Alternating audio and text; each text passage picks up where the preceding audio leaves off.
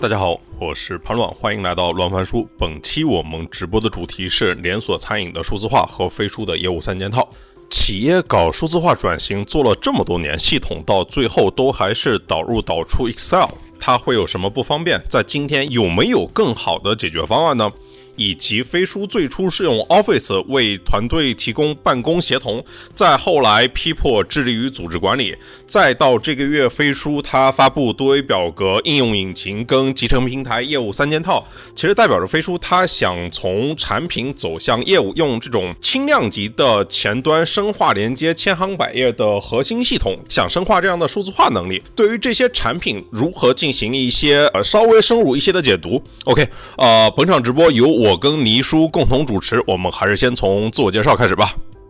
好的，樊老师，大家好，大家好啊，我叫魏欣然啊，来自西北餐饮集团。目前的话，在我们公司内主要就负责跟飞书的项目吧，然后跟飞书一起配合，给我们公司内的这个数字化办公去做一些事情。OK，周琦，大家好，那个我叫周琦，我现在是在飞书这边负责高科技行业的解决方案啊，在加入飞书前。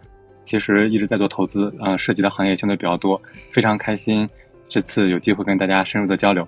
OK，倪叔，倪叔是我们老朋友了，已经就是连过好几次啊。对的，第三次来乱总这个直播间了。大家好，我叫倪叔，是一个科技自媒体，然后同时呢，我之前在阿里巴巴集团做了七年，所以就整个对于互联网公司的运作还是有一点点心得，做运营起家的，所以呢，我觉得今天有机会跟大家分享一下，很开心，谢谢。OK，那咱们就直接切入正题来聊。魏总，你大学毕业就加入西贝，要么跟我们分享一下西贝数字化这些年的历程，就是它的前世今生。比如说，呃，你们希望通过数字化解决什么样的问题？然后都走过哪些阶段？最早其实你像餐饮，我们最最早餐饮经营时候，嗯，还没有连锁经营之前啊，也就相当于我们是做那种比较大的店的生意。然后这种店的话，有那种。家庭聚会、朋友聚会的小桌也有那种包间，然后可以做商务接待。然后那个年代的话，其实大家还就完全没有这种电子设备都没有啊，那都属于手抄单儿啊，就是前厅那个把菜谱给客人，客人看完菜谱点菜，服务员在手抄单子上、纸质单子上记下来，记下来把复写的单子啊，前厅留一联儿，然后给收银台一联儿，然后给后边厨房一联儿、三联儿，然后厨房按照单子去做菜，然后再上菜。就这种原始的状态，其实这种状态的话，就可以属于以以前一直都这样，很多年都这样。然后是大概在零六零七的时候开始有了，应该是差不多是点菜宝啊，那时候就有点菜宝了啊，就相当于你前台点菜，你可以听客客人说，然后你记住菜的编码，然后用那个点菜宝把菜记下来之后，然后收银台会有个打单机啊，那时候还不能直接到厨房，收银台有个打单机，出了单子之后把单子送到厨房，厨房再这样。然后到了大概一一零年一一年的时候，整个 POS 系统比较成熟了，啊，然后就相当于从前厅点了菜之后，然后直接把单子分到收银台，分到那个厨房，厨房会自动出那个纸质单儿啊，然后出了纸质单以后，厨房捡单子出菜，相当于这样的话，用用整个把这个订单接收和厨房生产这块就连起来了。但这只是单店版的，那时候要装的这些系统，这背后还有那个收银系统，财务那套收银系统。然后在店里边，然后就整个打通，然后从整个每天的营收数据啊，根据销售情况，然后都能自动统计。但那时候这些东西都单店版，每家店想要装这些东西的话，得在店里装一个服务器啊，所以就只能店里边跑啊，属于局域网那种那种感觉。在之后的话，就是像像从进入移动互联的时候嘛，我记得移动互联应该是零七年、零八年，然后三 G 网开始之后，逐渐的开始。那个手机网络手机上应用越来越多，直到后来苹果手机问世之后，然后就是手机上这些就日常生活大家可用东西越来越多，然后就出现了就是吃饭跟吃饭相关的这种手机 APP，最早的应该是点评的 APP 化啊，然后还有那个后来出了没不用等，然后再后来就是美团、饿了么这样外卖啊，相当于这么一个阶段一个阶段的就发展过来以后，就人们就是逐渐逐渐习惯于在手机上去餐饮的日常消费了。那时候店里边还没有那个太多的，就是在线点餐呀，或者是在线结账那些。因为那时候一四年、一五年还是一六年，就那两两三年吧。那时候的人们还属于我可以用手机结账，当然前提我手机绑了卡。然后呢，我很多的人还习惯于我用银行卡结账，现场刷卡。所以我们那时候店里边的话，就是既可以有那个手机结账的这种终端，也也需要有那个刷银行卡 POS 的。或那个刷卡机啊，这些东西都要有。但是那个时候呢，我们就开始说是，哎，既然大家越来越多人用手机了，那我们是不是要做一些探索？就我们相当于那个时候，就从那个时候开始成立了自己的数字团队，啊，然后去外边引进了一个一个专家，然后作为高管专门负责这个事情，啊，然后自己去开发门门店里在用的手机点餐、排号、呃结账这一这整套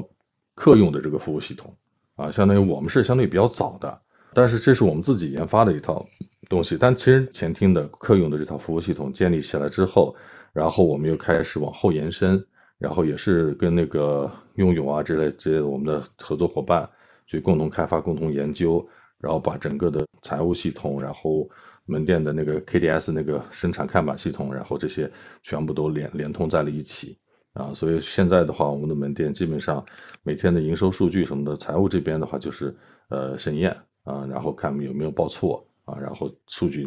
头一天全国三百多家门店的营收数据，第二天。早上的话会定时七点钟给那个所有的核心高管，然后就发送到手机上，大家可以早上起床以后第一件事就可以看到昨天营收情况怎么样了啊！但实际上数据是实时的，昨天晚昨天晚上收市以后，所有的门店收市以后，其实数据就已经出来了啊！所以说，这样现在我们已经习惯于这样的工作方式吧。嗯，呃，周琦，呃，那之前你在阿里和字节其实都在做这种科技和这个企业服务方面的投资，你现在又在飞书负责行业的解决方案，你看到的是这些年就是企业的数字化是一个什么样的变化呢？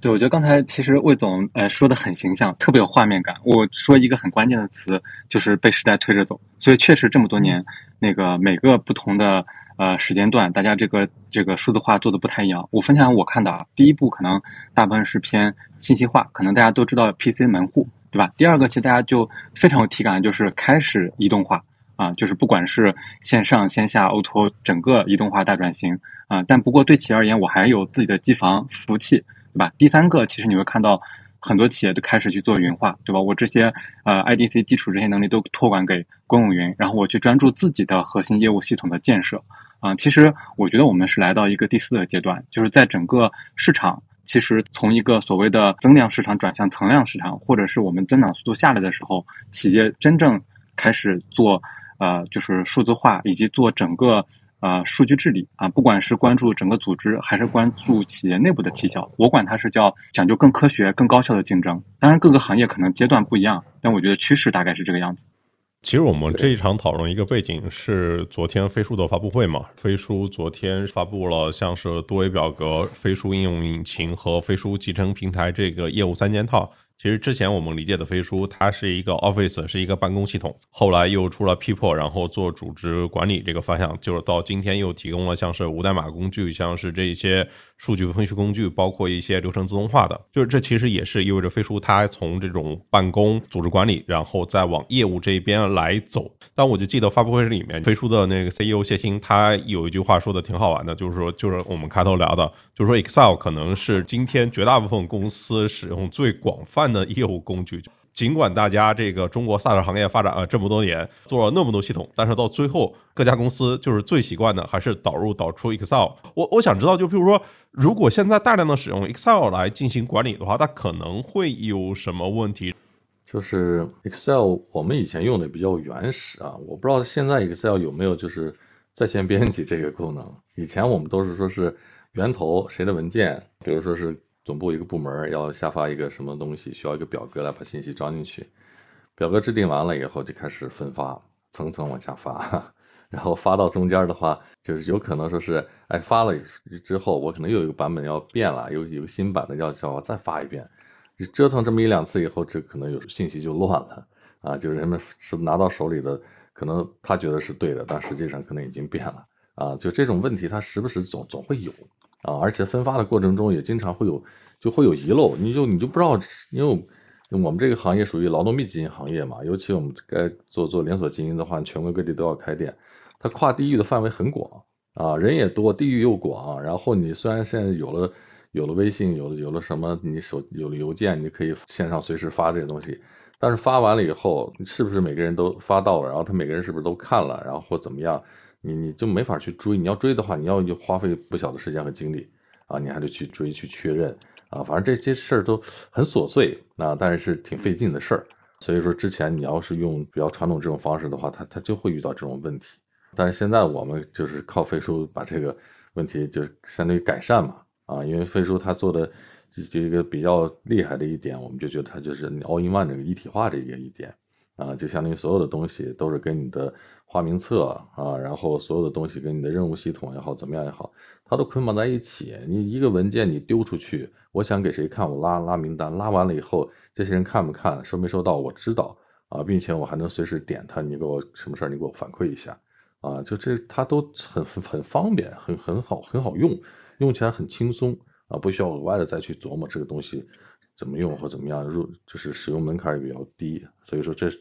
目前来说的话，我们的感这方面感受比较好啊。然后，但是好像我我又听说，就是友商们啊，非洲的友商们好像也也都在往这个方向在前进啊，在在改善啊，好像大家都觉得这样很好，也都在往这个方向去去努力啊。啊，我访谈过友商，友商说就是在 To B 领域啊，其实产品功能它不是护城河，但是咱们先从产品功能聊完再说。就是其实听下来，那个多维表格好像就是 Excel 的在线版，我不知道就是譬如说周琦你来补充一下的话，多维表格跟 Excel 有什么样的区别？包括它能够承载的客户业务的维度，包括它这个功能的深度上，又往什么方向去做拓展呢？嗯，那个说说我个人理解啊，就其实我们见了特别多各行各业的企业，大家基本有一个共同的体感，在之前就是数字化的尽头就是 Excel，对吧？每个每个系统每个行业在做什么分析的时候，最后很多都是在 Excel 上去做啊。那我说下多维表格跟 Excel 最核心的区别啊，我认为啊，其实多维表格是本质上是一个行列的数据库啊，然后而且它实现的最好的功能呢，就是让所有人可以在线同时编辑，而且。我可以定义清楚每一列每一行的一个权限，也就是说，我可以实现行列权限精准控制。不同人看到的信息是不一样的啊，所以从这个基础上，你会发现它拓展了非常多业务的可能性。我们会发现，如果你做一个呃业务场景的时候，你用 Excel 可能很难搭出来一个业务系统啊，但是你用多维表格的话，有了这些行列权限的控制啊，有了这呃每个不同的字段的定义的话，可以让这些人轻松的把自己想实现的这个业务系统给搭建出来。而且，因为它没有代码，不需要写那么专业的那些公式，就可以很轻松的把这个搭建起来。所以它应用的领域是非常广，而且有点像是让每个人可以搭建一个自己的业务应用这种感觉。再问一下魏总，就比如说在西贝的话，使用多维表格，它能够覆盖什么样的场景呢？就像是在做项目管理跟门店开发的时候，它是一个什么样的作业流程呢？我们现在多维表格，大家在学着用。比较典型的两个例子吧，就一个是我们客服部门跟财务部门在用多维表格把他们的业务流给它打通了。之前的话，因为我客服部门他要接到全国各地就那个客诉啊，或者是有那个问题和需求啊，需要打过来电话，我们有个四零零电话嘛，啊，然后那个接到电话里边有好，我记得应该是有百分之十几到二十的比例是要开发票的，不开发票的。啊，因为我们发票都可以线上开嘛，所以就是顾客打电话过来帮他开发票。以前的流程就是属于接到电话，然后把这个顾客需求记下来，然后要给顾客邮箱，顾客把他那个相当于消费小票啊或者消费记录，然后发过来。发过来之后，客服人员需要根据这个消费记录去找到说这是什么时间在哪家店消费的，然后找到对应的这家门店或这个区域的财务负责人。啊，然后找到他之后，说这个顾客什么时间，然后把这消费凭证发过去。这财务负责人说发票号开好，开好再传回给这个客服人员，客服人员然后再给顾客再联系要要邮箱或者是加微信之类的，然后再给顾客传回去。哈，就是相当于这么个流程，也是比较比比较笨的一个流程嘛。后来的话就是用了飞书之后，也是飞书的效能顾问嘛，效能顾问然后就帮我们用多维表格把这套流程搭起来了。现在需要做的就是客服人员接到这种顾客需求。啊，只需要把这个消费记录填到表格里，后面流程自动跑，啊，然后自动提醒，然后自动，它不需要人工的客服人员不需要说，我再去找一找这家店的财务负责人是谁，因为我们三百多家店呢，就算分的十十几个分公司，然后也也相当于最少也十几位财务负责人呢，他都需要知道这个店归哪个区域，然后这个人是谁。现在他不需要记这些了，他只需要把这个东西填进去以后，然后把那个门店选择好。然后自动跑后面的流程，然后在财务那边收到任务提醒之后，然后把事情处理完，然后直接再点那反馈，然后按钮，然后把那个发票回传回去，然后这个客服人员收到之后，直接给客人回复就好了。啊，相当于这是我们用用用多维表格把原来一套比较长、比较繁琐，但是很每天有很多种重复性工作的这个整个跨部门的这种工作流程给它整个打通，然后很多就是原来需要大量电话沟通或者是微信沟通的事情，然后现在就自动化就完成了，啊，然后客服人员这块的话体验就非常好，这个提效确实不少。然后二一个就是一个比较繁琐，就是刚才客服开发票还属于比较简单，但它重复性很高。二一个就是比较繁琐，就是难度比较管理难度比较大的，也就是我们产品的研发管理啊，因为我们有一个几那个两三百号人的研发队伍啊，相当于每个队伍又分的那个九个那个研发工作室，每个工作室的话，它负责的菜系和那个产品那个分类的话又不一样，但是呢，就是所有的产品呢，最终都得。去到那个我们有还有个食品工程工作室去做检测，所有的新菜研发出来之后，或者是老菜改良出来新的样子之后，需要到这里去做检测啊。所以说，总研发工程工作室同事们，他们又需要说每天可能要有有几十个品，是上上百个品，然后日积月累以后就几百个品，同时在同期可能在并行在跑啊。之前的话就是靠 Excel 表格统计，每天人为的去筛这个抓进度或者是推进度，然后去。找人，然后把这个事情确认清楚，很多产品信息确认清楚，啊，然后就是也是比较困难吧，做起来啊，所以进度啊、效率啊，相对来说不是那么理想。现在呢，也是用多维表格把这所有的产品的从那个研发起点到最终那个交到食品工程工作室去做检测，然后检测完之后再把结果再反馈怎么样的话，也是用多维表格把整套流程打起来，啊，然后它这里边起的最大作用就是。食品工程工作室的同时可以同时对好多个产品的进度做掌控，啊，它不再需要人工的时候我一个一个过，它可以同时，哎，每个都会有一个结果嘛，看它的进度怎么样就一目了然。所以说这块的话，对我们应用的也相对来说，呃，比较典型的两个两个例子吧，这是啊，其他部门的话，反正大家都在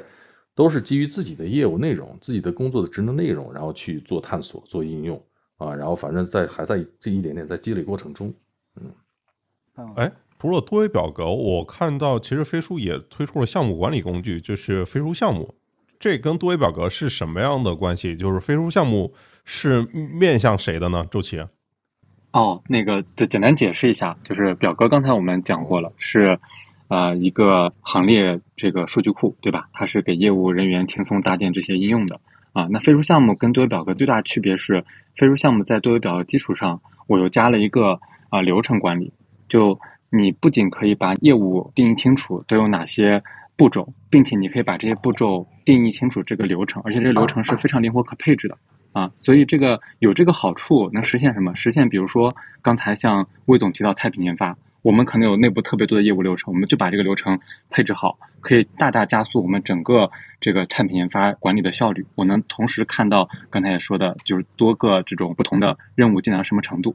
就像刚才多维表格一样，它可以用在很多业务场景。那其实飞书项目，我们啊有些产品研发的这种同事会用在产研的这些项目管理，因为本身飞书项目它是服务抖音，就是字节内部去服务抖音做的一个项目管理工具啊。那当然了，就是它除了去服务这种产研场景之外，像刚才讲的这种餐饮里面的门店开店的管理啊，啊菜品研发的管理啊。包括我们可能跨行业的，包括一些比如说销售流程的管理，只要有业务流程复杂业务流程情况下，飞书项目会更适合去做整个呃业务流程的提效，整个业务流程的数字化。对，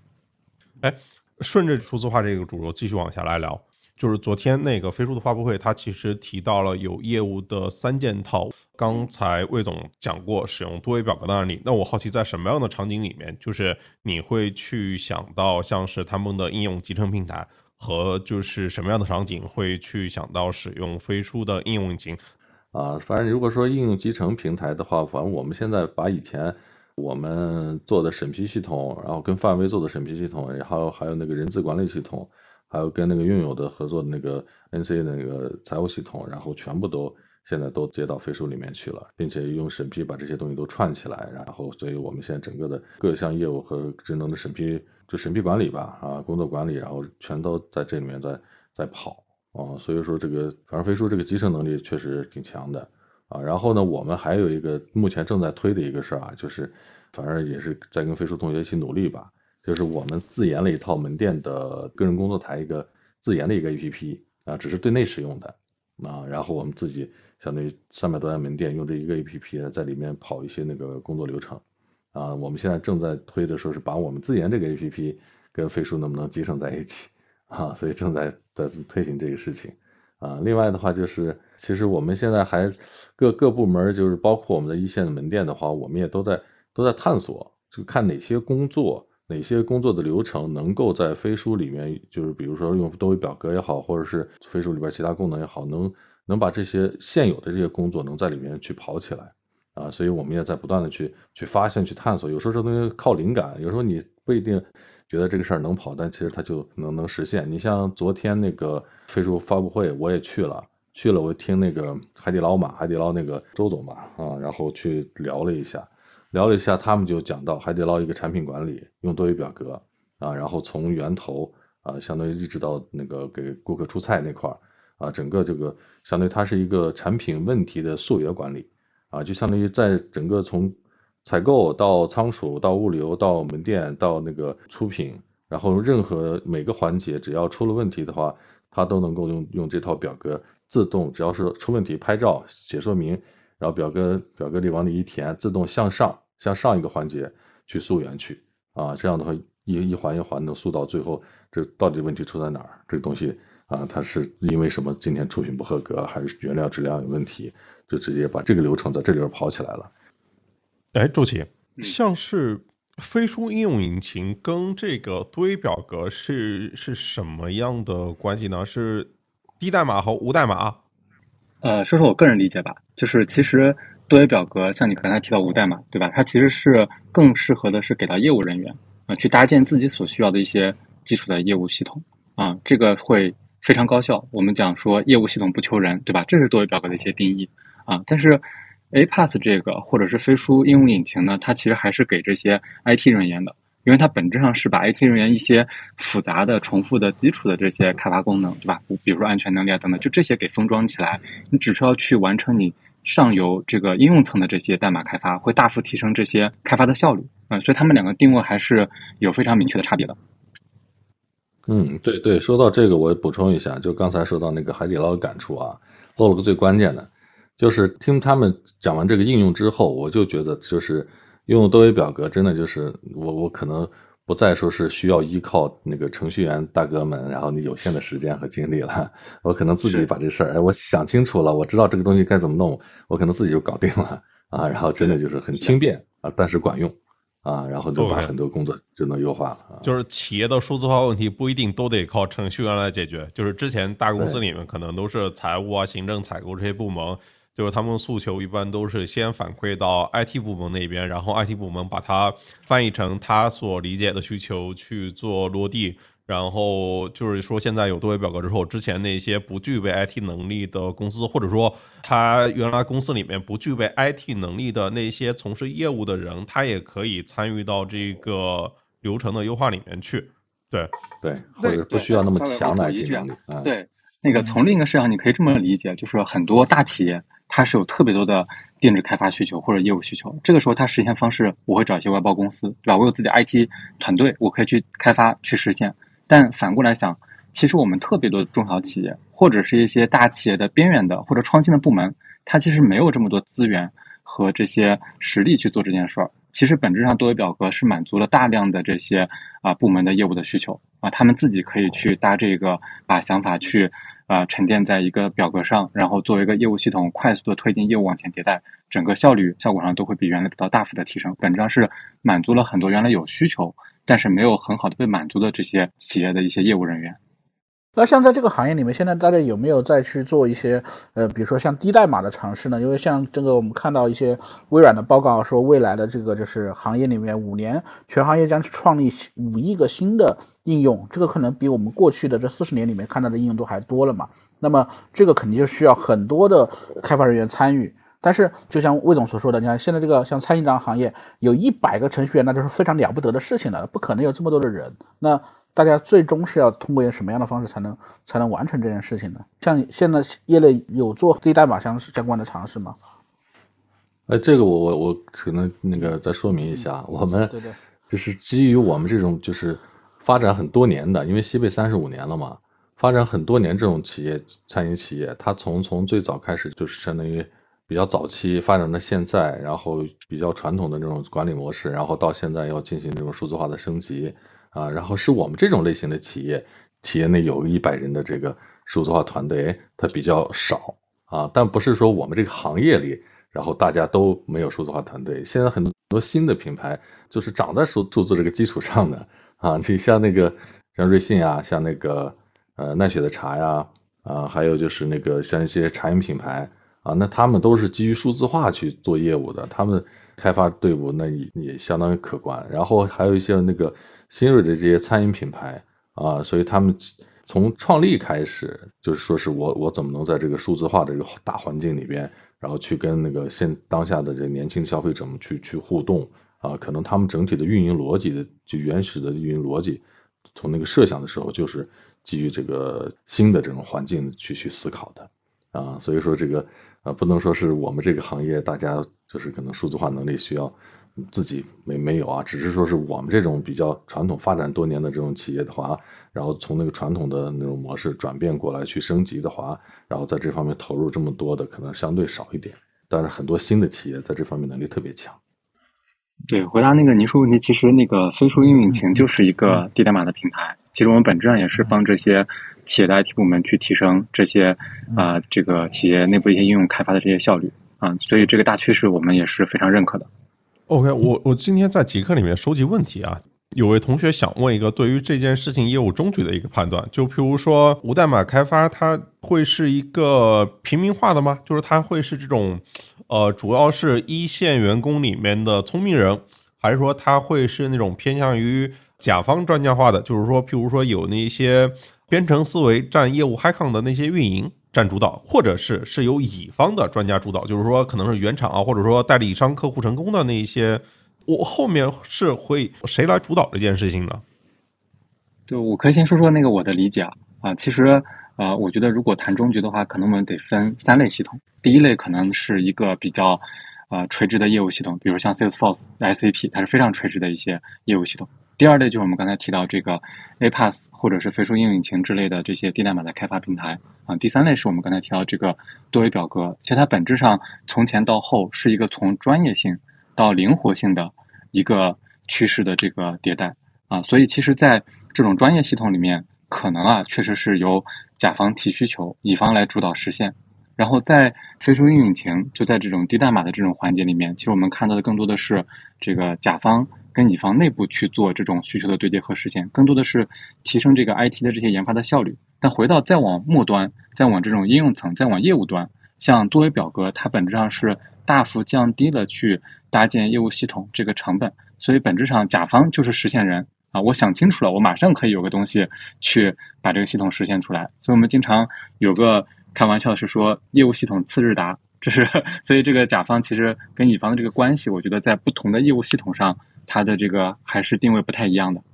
那我我问一下魏总啊，就比如像是这种低代码、无代码的这些工具，就是公司里面的 CTO 和 CIO 都是怎么看的呢？这可能会是大家做信息化的帮手，分担一些事情，还是说对手呢？就是因为如果真的是那个，就是人人都是业务高手，然后以后不不需要就是都找程序员之后，那是不是就是 CTO、CIO 那么活，那个就也没那么重要了呢？怎么说呢？就是现在啊，现在就是低代码，很多人就可能不需要有这种专业背景或专业知识，就能自己搭建一些东西工具去用啊。但是呢，你毕竟还还是会有一些很专业或比较复杂的东西需要专业的人去去干。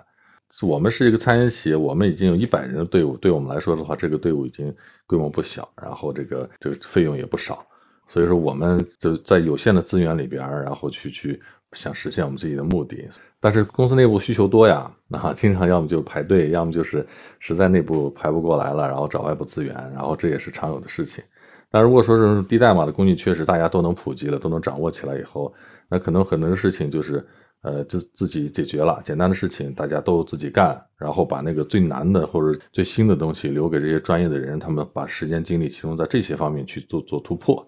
我觉得这样也也更好嘛。啊，要不然的话，现在天天我们数字部同事们都很辛苦的，天天加班熬夜，哈。但是呢，各种需求层出不穷啊，那那还今天干完一个，明天又出来仨那种的啊。所以说，如果低代码这个能够让大家普及，都能掌握一下，可能很多日常的这种小的需求就不需要到他们那里去了，我们自己搞定，自己就能用起来，那这也是很好的事情啊。嗯，当然，低代码其实也并不意味着就是所有人都能够把这些软件功能的产品做好嘛。就是其实是对，所以最好还是 Excel 嘛。就是 其实 Excel 就是也有非常多的功能，然后它也不需要代码，但就是很多人可能就是说，可能压根就没尝试过，都不知道怎么用，包括就是包括我自己。嗯，所以最好是无代码，就像搭积木一样，就最后简单到我只要有个想法啊，然后可能就直接。弹出几块你能能给你实现这想法的东西，你自己搭积木一样拼一拼啊，然后突然哎好能跑了。那 那我问下周琦啊，就譬如说这种，就是公司它来做低代码，是不是有什么前提呢？就是如果就是它公司的业务没有实现这种标准化的抽象，就是它的数据没有建立统一的标准的时候，它合适吗？就来用低代码？那个。对，其实刚才回到我我刚才讲的，就是从专业性到灵活性。可能如果他没想清楚这个业务形态是什么，是吧？也没有想清楚这个流程，或者是这个业务甚至能不能跑得出来啊？我可能就用这种多维表格无代码去搭一套就 OK 了。当我想清楚了之后，我希望这个流程更固化、性能更好，以及实现的这种方式更复杂，对吧？我可能不只是基于行列，我还有特别多的其他的这种要求的时候，我去用低代码去搭一个平台啊。当然，等我。业务变得最复杂的时候，我可能是采购一个专业的业务系统。就从我们经常跟客户讲的是说，叫主干清晰，末端灵活，主干。就是我专业的非常核心性，当然这是在业务相对成熟之后，这样的效率其实对企业是最高的。但其实企业大量的效率，或者我们看到很多 CIO 大量的时间在救火，把这个时间花在的都是末端这些用低代码也好，用这种啊无代码的这些工具或者多维表格这种能解决的问题。其实他们大量的时间是花在了这些地方，所以我们把这个呃问题帮很多 CIO 解决掉，大家就可以把第一个把这个时间。啊，效率给提升，对吧？第二就是让业务自身的这个活力更强了，因为呃，我们现在都说市场的变化非常快，你怎么可以敏捷的去响应市场的变化和需求？其实除了很多业务的决策之外，我们的工具能不能跟得上，对吧？我们的这些实现方式能不能很快速的帮他们把这个给落出来？其实还是蛮重要的。那如果问到另外一个产品呢，就是像是飞书的集成平台 AnyCross，就是这个产品它的那个核心价值是什么？就是它面向谁解决什么问题？它是否有能力？就是刚才那个魏总也提到，就是他们既有自研的，也采买了很多就是外部的系统。就是你飞书是否有能力去链接客户现在已有的这些系统，并且实现这种数据的交互呢？先回答第一个问题啊，其实飞书集成平台要实现的，就是说。啊，让数据在企业内部高效流动。我们讲说，字节其实做的很核心一件事儿是在做信息的分发，而飞书本身也是围绕信息分发，再去让信息在组织间更高效流动，促进这些信息给到最合适的人来做业务决策，对吧？其中这个信息一部分就是数据，这个数据除了我们在飞书一些产品内产生的，像多维表格，其实很大量的一部分是企业自己自建的这些业务系统。所以集成平台解决了这些系统跟飞书的这种有机结合。我们希望实现一个是说，让数据找人。因为刚才问总也提到，我其实做这个审批，我把这些系统的审批都从飞书集成了，本质上就是一个数据找人。有了这个问题，然后找到你，直接通过飞书一点完成。但我再举个例，大家可能就会发现这个数据流动的价值有多高。其实我很多 BI 分析。任务执行的这些状态等等，我都可以通过这些数据的打通来实现一键的推送。然后，当数据找人这个事情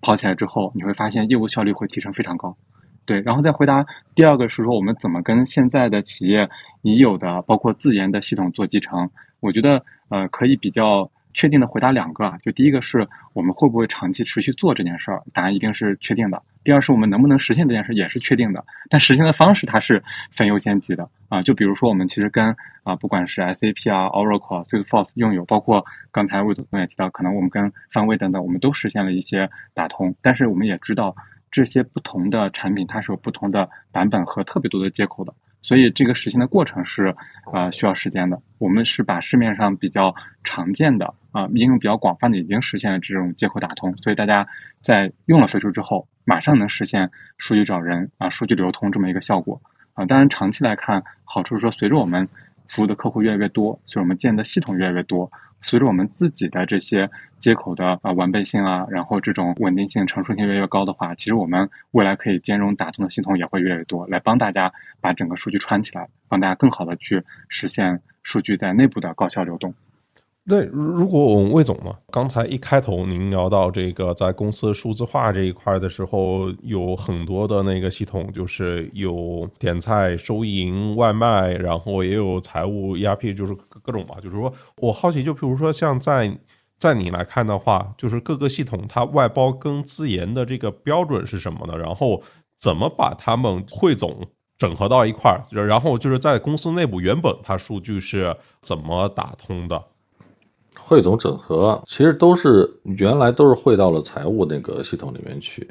啊，因为相当于那个 ERP 它跑的是成本，然后前端的营收那块跑的是营业额，啊，最终的话它都都要进到财务系统里面去去那个做结算，啊，所以相当于我们相当于是把那个所有的这个这叫数数资金流啊、数据流也好，全都按按照这个逻辑，然后去跑到了那个财务那一套系统里。但是呢，就是你进入那个系统里会生成很多数据嘛。这些数据的话，各部门的工作它又需要调用啊，所以它需要我们反反向的往出往出跑啊，所以说我们就相当于又有自己在基于跟相当于跟拥有的合作嘛，像你刚才说的，呃，跟外部这些怎么去沟通啊，然后去跟他们合作，去共同的定制开发。其实我们除了采购他们的已有的现有的系统之外，我们还要跟他们去有定制开发的合作的项目啊，然后就是相当于大家。基于我们新的需求，共同去把这个开发东西完成。开发出来的这个东西，可能就是我们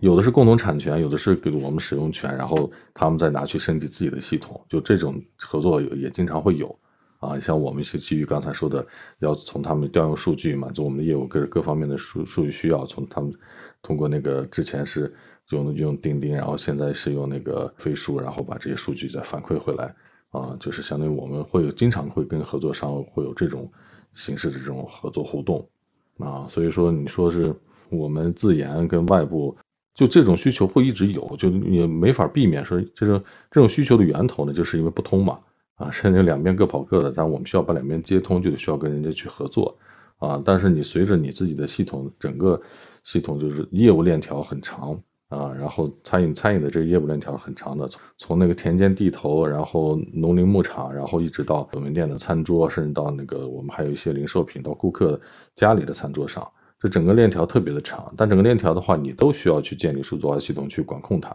啊，以前的话全是靠人管，那就效率低嘛。现在这都需要建建系统去管控的，包括工厂的生产。啊，所以这所有的东西你在建的过程中，呃，就必然会出现说是。你你兼容性，或者是那个你你想想放一块做并行管理的时候，没法往一块放的时候，那就得可能你就得想办法解决一些问题。那光靠我们自己的力量的话，可能这些东西你没根本没法解决，就是一一团乱麻，或者说你你的力量不足够办这么这么大的事儿啊，那就嗯必须得借借助社会上的更强大的技术力量，然后去去完成这个事情。所以说的话，我们这个可能现在跟我们长期合作的这些那个合作伙伴们，我们更多属于。捆绑前进的关系，因为相当于我们一是需求多，啊，二是的话，他们也愿意在我们身上，然后做这种开发，然后相当于共同探索新东西啊。三的话就是相当于是，呃，就是我们在这个就是业务领域的话，还算是，呃，我们在我们的领域算是比较专业，然后借助他们专业技术力量，最终能做出来一些能够普惠更多企业的这种这种东西来啊。所以说这方面也是也是大家愿意在这方面花精力做做的这个事儿的一个原因吧。啊，所以说我们的关系更多是现在这样。那如果在飞书这边呢？就是我理解，就是其实传统企业的这种服务都相对比较重的，然后但是就是这些做数字化底座的公司，就是这些 CSM 有很多都是这种互联网背景的，其实是不懂传统的企业的。就譬如说，就是像飞书，你做这些工具可能是随意的拖拉拽。但其实别人的话，他可能点个审批都是要小心翼翼，他其实不敢乱动这个系统的。我是说，就是当这个工具要跟传统企业的这个数字化结合的时候，他是不是会碰到这个问题？就是怎么解呢？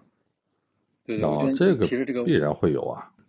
先听听问总想法，没关系啊。我我这就是说点体感啊，就是这种必必然会有啊。你像。我们现在还有很多同事说是，呃，这个飞书里一些新的功能的话，自己也没掌握。我还是习惯于用一些传统的，比如说我习惯用 PPT，啊，尤其一些飞书会议的，它它其实很完整嘛。你把那个文件写下来以后，用云文档，然后直接逐逐页播放，然后去线上开会也很好用啊。但是很多同事，我我还是习惯于 PPT，我喜欢写 PPT 或怎么样的。就这种观念的改变的话，就是让大家迈出第一步是可能比较难的。但真的你迈出这一步之后，对于新的东西接受起来的话，就是它也不慢啊。所以说，就是刚才那个潘老师说那个，就是属于这种这种冲突吧啊，你免不了。但是遇到这种冲突的时候，嗯，那你就想办法，就可能更多是靠磨合，就是想办法磨合，把这冲突给它磨合掉啊，磨合掉以后，让人们去接受或者进入一个新的环境，然后去去用用它嘛。对，其实那个魏总提的一个点特别好，就是大家还是挺抗拒改变的，对吧？担心用不起来或者担心出问题啊。我觉得其实飞书在这里其实做了，我觉得还比较核心的两个方向，持续在投入吧。第一个其实是产品本身，就我们在一直降低我们产品的使用门槛，让大家可以用。啊，而且可以很清晰的知道这个东西怎么用，不至于说，哎，我跟你的业务系统打通了，然后好像你用了不会用，就把这个系统的数据啊，包括很多流程给搞坏了。这个不会。其实我们也是在产品这一块儿，就是让大家把功能用起来，把这个产品本身给用起来，以及给用好。其实这块还是下了非常大的功夫。然后我觉得第二个，其实潘老师刚才也提到，飞书有特别强的客户成功团队啊。其实我们很多时候，呃，要跟哪些系统打通，并不一定是我们。啊，自己会懂，而是客户告诉我们啊。但我们的好处是说，在客户告诉我们之后呢，我们可以基于我们对飞书的了解、对客户业务、对客户系统了解，帮他去实现太阳的这个效果。而且好处是，通过我们服务一个客户，有了这些实践，有了这些经验之后，我们可以把这个变成一个相对普适的能力，给到这个行业的更多的客户。哎，告诉你，其实这样的话效率会更高啊。所以通过让企业。可以安全的拿到自己想要的这个东西，以及实现更高的这个价值和效果的话，来去满足企业的需求，并且把这个需求很好、很平稳的沉淀成经验，有可能很多时候固化在我们的一些行业通用的服务这些环节里面去，这种是我们持续在做的。嗯，哎，我想请问一下周琦啊，就是说，像你们飞书是怎么去看待这个合作伙伴的？就是说，飞书的三大件其实对很多产品啊，就是发布之后甚至会产生影响。甚至这次我参加发布会的时候，甚至有朋友跟我说，哎，华为好像也做类似的事情了，对吧？这包括那金蝶不是还专门发了一个声明说啊，这个华为以后虽然跟我们是同行了，但是也会跟我们合作的很好，对吧？那么我们把这个问题延展一下去看的话，说飞书怎么去看待它的这个开放性问题呢？飞书能不能被集成呢？你觉得？那个说一下我个人理解，其实呃金蝶那个回答还挺负责任的。我自己看啊，其实，在 to B 这个领域的话，不像 to C，to C 很多时候我们说 winner takes all，对吧？就是大家竞争非常激烈。但你会看到 to B，很多时候我们真实的情况是，大家是一个竞合的关系啊。就举个例子，比如说，哎，我们也做一些招聘的产品，但我们其实。也会跟很多市面上的招聘产品做集成，对吧？你如果有一个招聘产品想跟飞书实现集成，我们这个也是可以实现的。所以我觉得大家本质上是一个竞合的关系，本质去跟客户交付的是一个客户价值，让客户真正用这个产品把这个价值给做出来。呃，至于第二个说，哎，我们是不是可以被集成？其实啊，我们飞书最强的就是一些开放能力。我们有我们自己的开放平台，有我们非常多的开放能力。我们比如说，啊，前段时间不知道大家知道不知道，有家公司叫精准啊，精准是给投资人去做整个啊投资管理这个系统的。其实它自己的整个系统都是基于飞书的开放能力搭建的，它底层是由飞书能力去承载的啊。而且我们能看到飞书很多这些。啊，文档里面可插入的一些这种第三方的工具啊，啊，包括我们这些开放平台实现能力怎么跟第三方去调用啊，包括我们未来推出的这些开放引擎，就是飞书开放引擎这些开放平台，其实也会让大家很好的把飞书给集成到自己的很多业务场景里面去啊，所以我是觉得，呃，长期啊，大家一定是一个呃竞合的关系，而且长期一定是一个集成跟被集成的关系。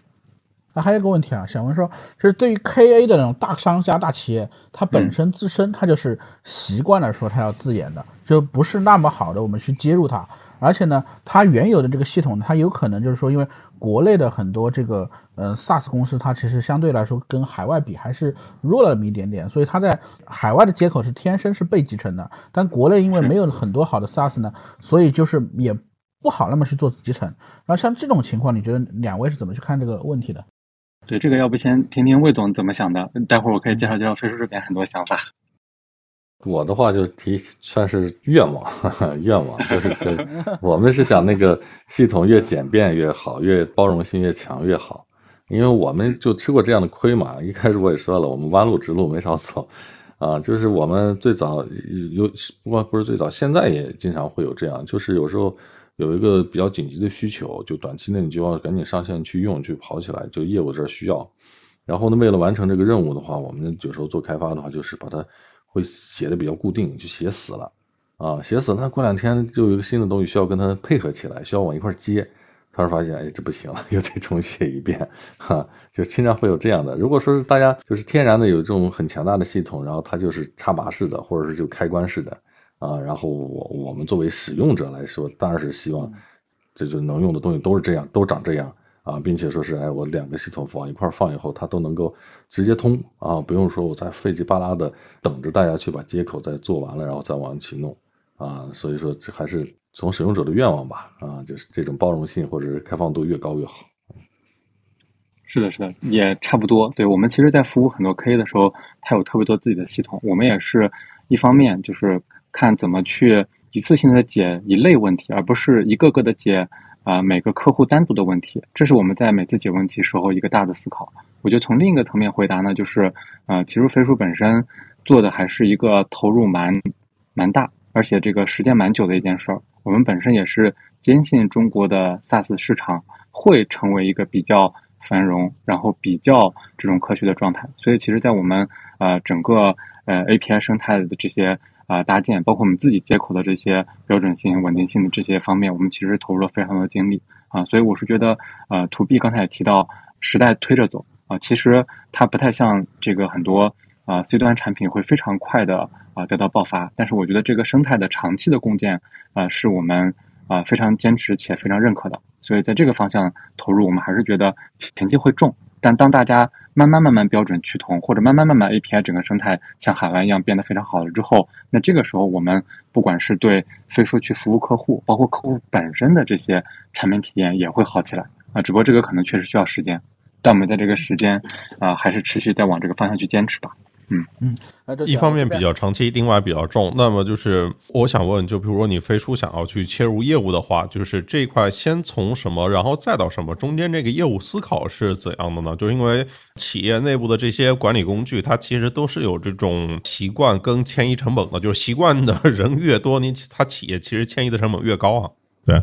对对对，这是个挺好的问题。其实我们呃也是一直在持续尝试回答这个问题。我觉得可以从两个视角去看。啊，第一个就是，呃，我们去先做哪些这些接口的对接，可能对客户的体感或者价值带来的更强烈。比如说啊，我们可能对接了你的 SCP，对接你的这些呃 Salesforce 之后，会让你整个使用门槛下降，让使用体验提升，包括这种呃拉群啊，包括数据的这些吞吐分析啊等等。我觉得这是一类啊。其实第二类啊，我们也是会遵循这个行业本身的逻辑。其实每个行业都用哪些系统？然后哪些系统使用频次很高，甚至是有哪些 SV 还是相对比较透明的？所以我们只要是按这个大逻辑，从客户的这种需求出发，从这个呃市场的这些最高优的这些系统出发，我觉得大方向一定是不会错的。所以我们也是按这个持续在走吧。因为随着飞书走进行业，跟各个行业耦合的越来越深的话，其实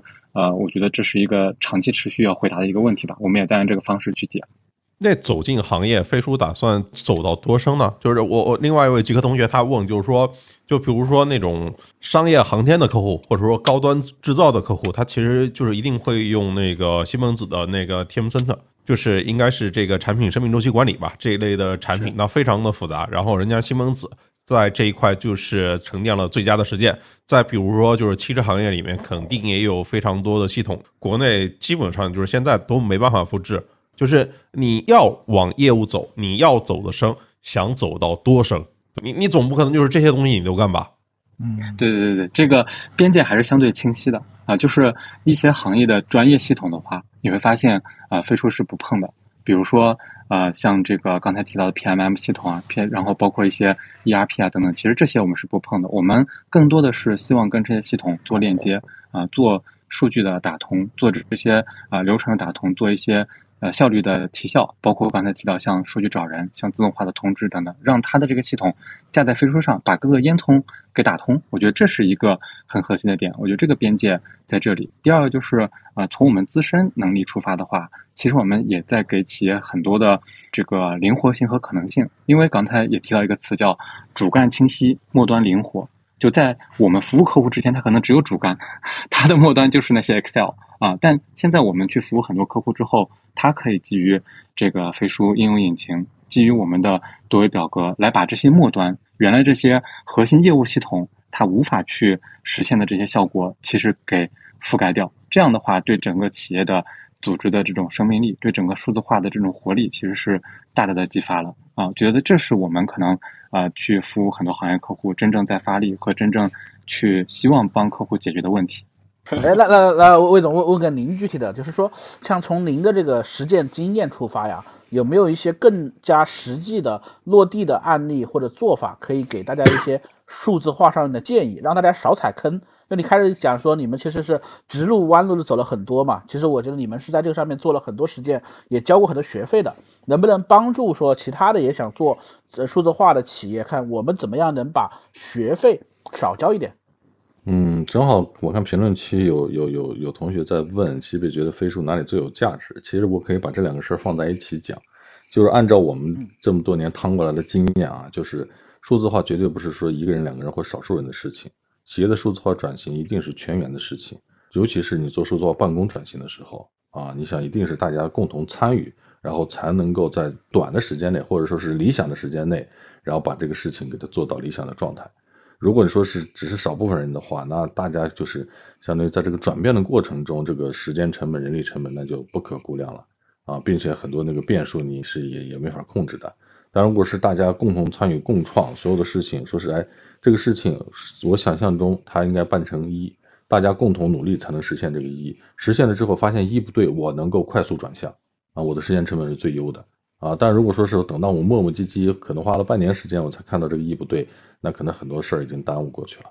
嗯，其实我们过往的就是很多经验，就很多事儿就是属于这个，就是该参与的人参与度不够，然后只是说是对这事儿拥有极大极大热情和抱负的几个人，把这事儿推动着去走到那个想象中的状态的时候，就发现这个就需要调整，需要迭代啊！但是这时候就你就就走得很困难嘛。啊，其实我之前说是我们很多那个弯路，就是还是大家习惯于过往的这种工作模式，然后并呃对于新事物接受起来的这个，可能我觉得可能行行业不同啊，就是生意或者是大家工作习惯不同。如果在互联网行业可能习惯于快速迭代，可能大家对于这种事情习以为常。但对于我们来说的话，我们可能习惯于自己本身的业务的快速迭代，但不习惯于这个数字化工作这种新环境的这个适应的快速迭代。啊，所以我说，如果有别的企业说是我要进行一个我们整个工作模式的这个数字化这个升级改造的话，那一定是就是强有力的去组织，然后做全员的参与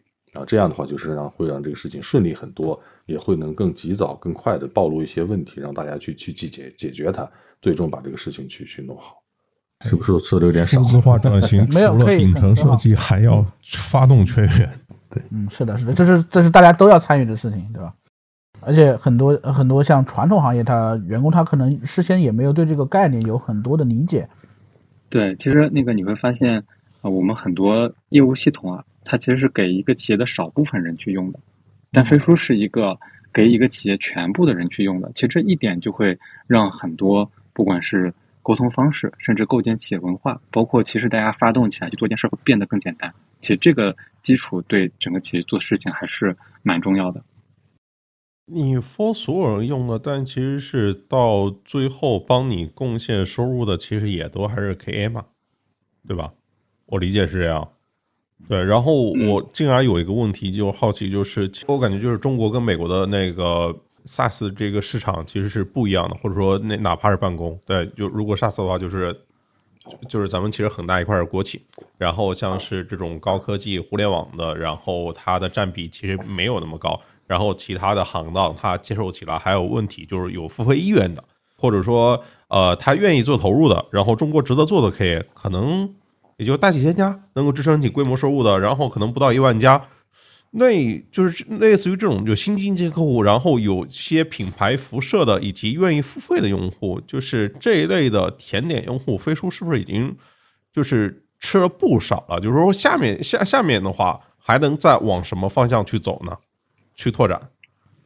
对，那个这还是个挺好的问题啊。说说我个人一些理解吧。啊，其实飞书整个商业化也就三四年的时间。对我们其实刚才说吃到了很多甜点客户啊，或者是已经对吧？这个甜点客户吃的不少了。其实对我们而言，刚才呃讲到中国可能就大几千家这些 KA 客户，对我们而言，其实这个 KA 客户的数量远还没有这么多，我们还有特别大的空间啊去增长，对吧？其实这还是我们要持续的不断的去获取更多的 KA 客户的信任，去给大家带来价值啊。我觉得第二呢，其实啊不光是这些头部的客户，其实飞书也服务了巨量的中小型的企业。啊，我们很多中小的客户，其实刚才讲到，把多维表格当自己的业务系统啊，比如说啊，真正用飞书项目把自己可能业务流程管起来，其实啊，把自己研发效能去去提升啊，其实这些都是啊非常常见的。所以在中小企业这边，我们也是有自己的啊商业化团队再去服务这类的客户。但第三个，其实在昨天飞书发布会上也提到啊，飞书本身也一直在看海外的机会，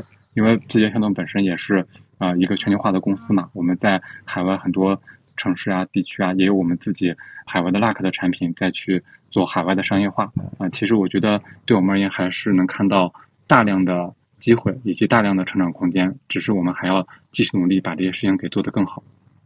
就是这过程里面，就可能说十十个公司。就有十种不同的这种管理思路跟这个流程，然后我好奇，如果你就是要真的要去拓展非常非常多客户的话，你你怎么去抽取这些通用的，就是规范的流程，然后帮助这些公司去做提效呢？就是因为就在老板这里，可能他用不起来，可能。小客户、中小，他不知道自己要什么，然后就是就是中型的或者说中大的，他可能就是觉得自己也很牛逼，然后觉得这些数据他都是机密，他不愿意 SaaS。那大型客户肯定就是妥妥就自研了，人家搞定制了呀。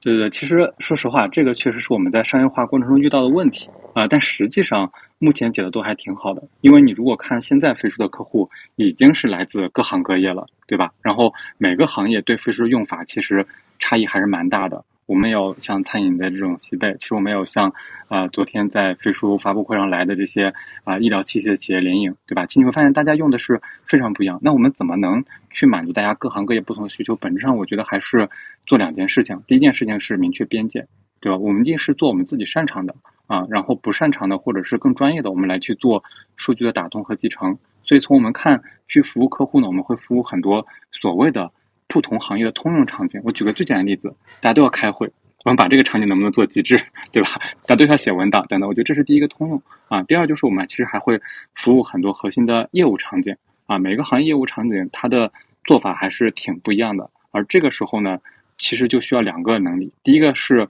我们灵活的跟客户的业务场景去结合的能力。不管你基于我们的多维表格、我们的飞书应用引擎，包括我们的这些飞书集成平台的能力，去集成、去解决业务场景提效，还有我们一个很核心的是，我们有我们的客户成功顾问，去深度的、贴身的服务客户，帮他把这些场景的效率给提升，把这个场景价值给做出来。我觉得持续沿着这两个方向走，然后在我明确我们边界基础上，其实你会发现，就在刚开始我提的，就飞书在每个行业怎么用，其实是客户在教给我们的，它一定不是互联网公司的用法。嗯，哎，呃，周前，我想顺着这个话题，我们再聊一个问题啊，就是这个重服务其实是飞书非常重的一个标签嘛。但是呢，我一方面呢，它带来了客户的体验很好，但另一方面呢，它带来了很重的团队服务成本。就是你们怎么去看待这一种取舍啊？业内呢，就是在去年其实有一个很大的讨论，就在讲说，呃，飞书的这个人员的问题嘛，就是甚至出现过一个说法，就是说拼多多才七千人，飞书为什么需要八千人？但是就是，但是我觉得它是放在一个不同的视角去看的啊。那么对于飞书来说，是 DAU 这个事儿更重要，还是 ARR 这个事儿更重要？我们外部应该怎么去理解飞书这家公司？我我觉得这个问题其实是我一直很好奇的。嗯，好，对对对，那个我先说一下我个人理解。其实昨天的那个发布会，那个欣欣也大概解释一下这个问题啊。就飞书其实啊有个几千人，但是你如果看全球最大的这种 to B 的公司，都有个几万人。其实我们还有 很大的成长空间，对吧？因为我们也会做更大的市场啊。我觉得从这个另一个维度的话，就是啊，如果我们讲说飞书整个服务团队的这些效率的话，我们还是回到说啊，一个企业长期一定是需要去关注自己的盈利能力。要不然的话，其实你很难去构建一个很好的生态。你可能周围的这些合作伙伴不会去跟你玩的很好。所以，其实从这个角度，其实本身我们的盈利能力是在持续提升的。我们服务的客户的这种效率也是在持续提升的。啊，当然，为什么早期会铺那么重？其实我觉得本质上还是去解决刚才啊潘老师讲的，因为你走进不同的行业，你有非常大的学习的成本。你的客户怎么用这个飞书，然后怎么去帮他把这些啊业务给做得更好的话，需要我们去深入客户去把这些事情做出来。但反过来就是，当这个事情做到一定程度，其实后面的边际效应就会比较高了啊。我们整个产品的呃适应性，整个产品的所谓的通用性、灵活性的话，也会得到更强的这些保障。然后这样我们再去服务新的客户的时候，其实我们的整个服务的这些。专业程度，甚至我们服务的这些这个效率，都是会得到大幅的提升的。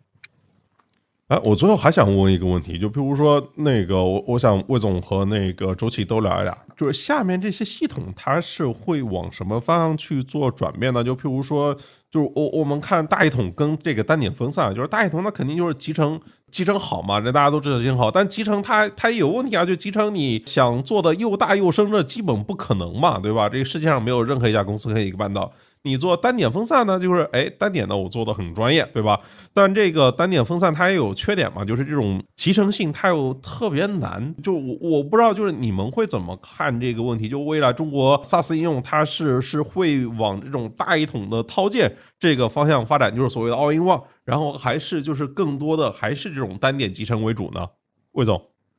我觉得最终还是 All in One 吧。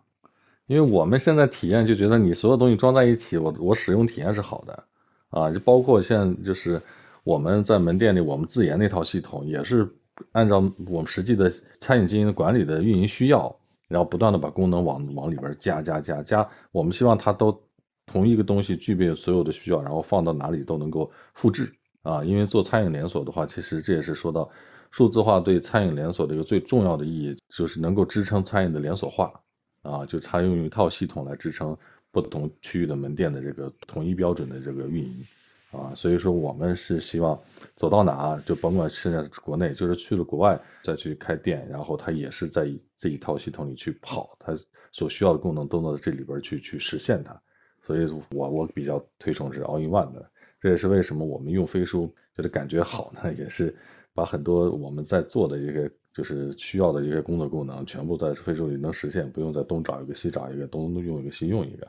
啊，但是啊，另外它确实有难度啊。你像飞书现在虽然是，就是把很多东西装进去了，但是还有很多东西现在还得靠靠集成啊，或者是靠继续开发呀，然后再不断的去去完善它，它可能会越长越大，越长越大。嗯，但是你长大了，它大有大的问题，但这些问题就是需要去解决嘛，啊，解决了可能对我们来说。就能满足我们现实的这种用户的需要啊！如果说是那个分散式这种的话，那可能拿起一个放下一个这种用的话，就像就像玩那种积木一样，两种积木，一种积木是就是搭的，一块一块往起垒啊，这种的话你可能搭搭起来搭不了太高，一碰就全散了；一种积木是能插的，一个一个插在一起，你可以搭的很大的，它很结实。乐高就是这样的插在一起啊，所以说我们还是希望能。用这种所有东西都紧紧的捆绑在一起，然后能够稳固的去支持我们运行的这种系统啊。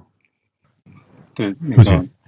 是，我挺同意那个魏总的说法的。但我可能从两个维度来回答这个问题吧。就是啊，我们如果从一个企业的底座这个视角来看，我觉得肯定是 All in One 是